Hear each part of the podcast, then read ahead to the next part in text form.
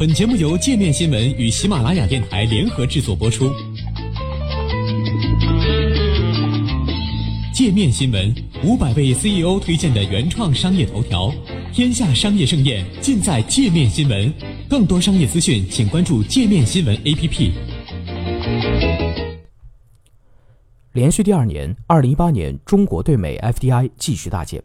二零一八年，中国对美国外国直接投资 FDI 连续第二年大幅下降。荣鼎咨询和贝克麦坚石国际律师事务所联合公布的报告显示，二零一八年中国对美国 FDI 大幅下降至仅四十八亿美元，较二零一七年的二百九十亿美元下降约百分之八十三，较二零一六年的四百六十亿美元更是萎缩了百分之九十。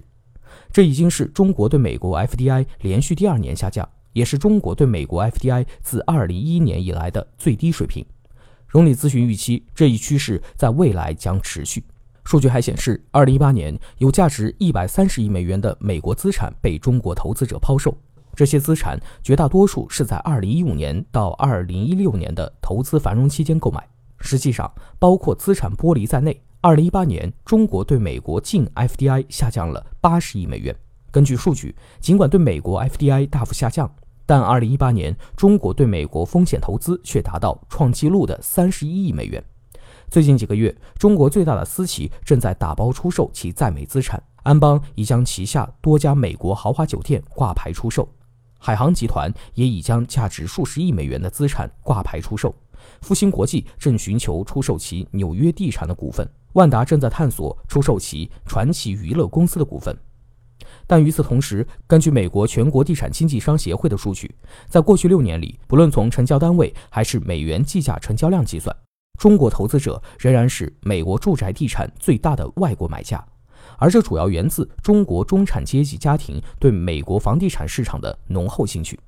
报告指出，中国对美国 FDI 大幅下降的原因主要有两个，首先是中国和美国贸易形势。特朗普政府一直在积极利用美国外国投资委员会来审查中国在美国的并购，这导致因国家安全方面原因而流产的中资项目创下历史新高。更重要的是，美国政府设置的贸易障碍以及对中国对抗性的贸易立场，使得中国公司在美投资前景面临不确定性，这抑制了投资者的投资需求。此外，中国去杠杆政策也是一大因素。报告指出，由于国际收支形势依然脆弱。中国并未切实放松对外资本管制。过去一年，去杠杆化运动已成为另一个重要变量，抑制了市场的流动性，同时也迫使私人企业优先考虑国内债务整合，而不是全球扩张。在对美 FDI 大幅下降的同时，中国对加拿大 FDI 却上升百分之八十。此外，中国对欧洲整体 FDI 出现下降，但对德国、法国、西班牙、瑞典的 FDI 却出现增长。与此同时，中国在卢森堡的投资从2017年不到一亿美元猛增至18.7亿美元，在丹麦的投资则从两亿美元增至11亿美元。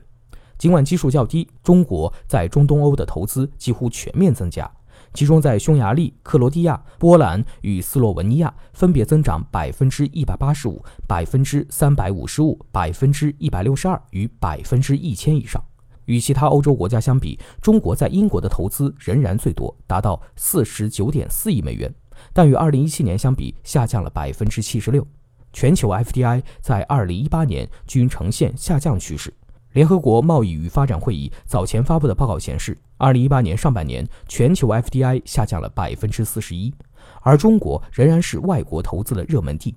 中国商务部本月十四号公布的数据显示。二零一八年，中国吸引 FDI 创下纪录新高的一千三百四十亿美元，比去年同期增长百分之三。一月十二号，中国商务部长钟山在接受媒体采访时表示，中国仍然是全球投资热土。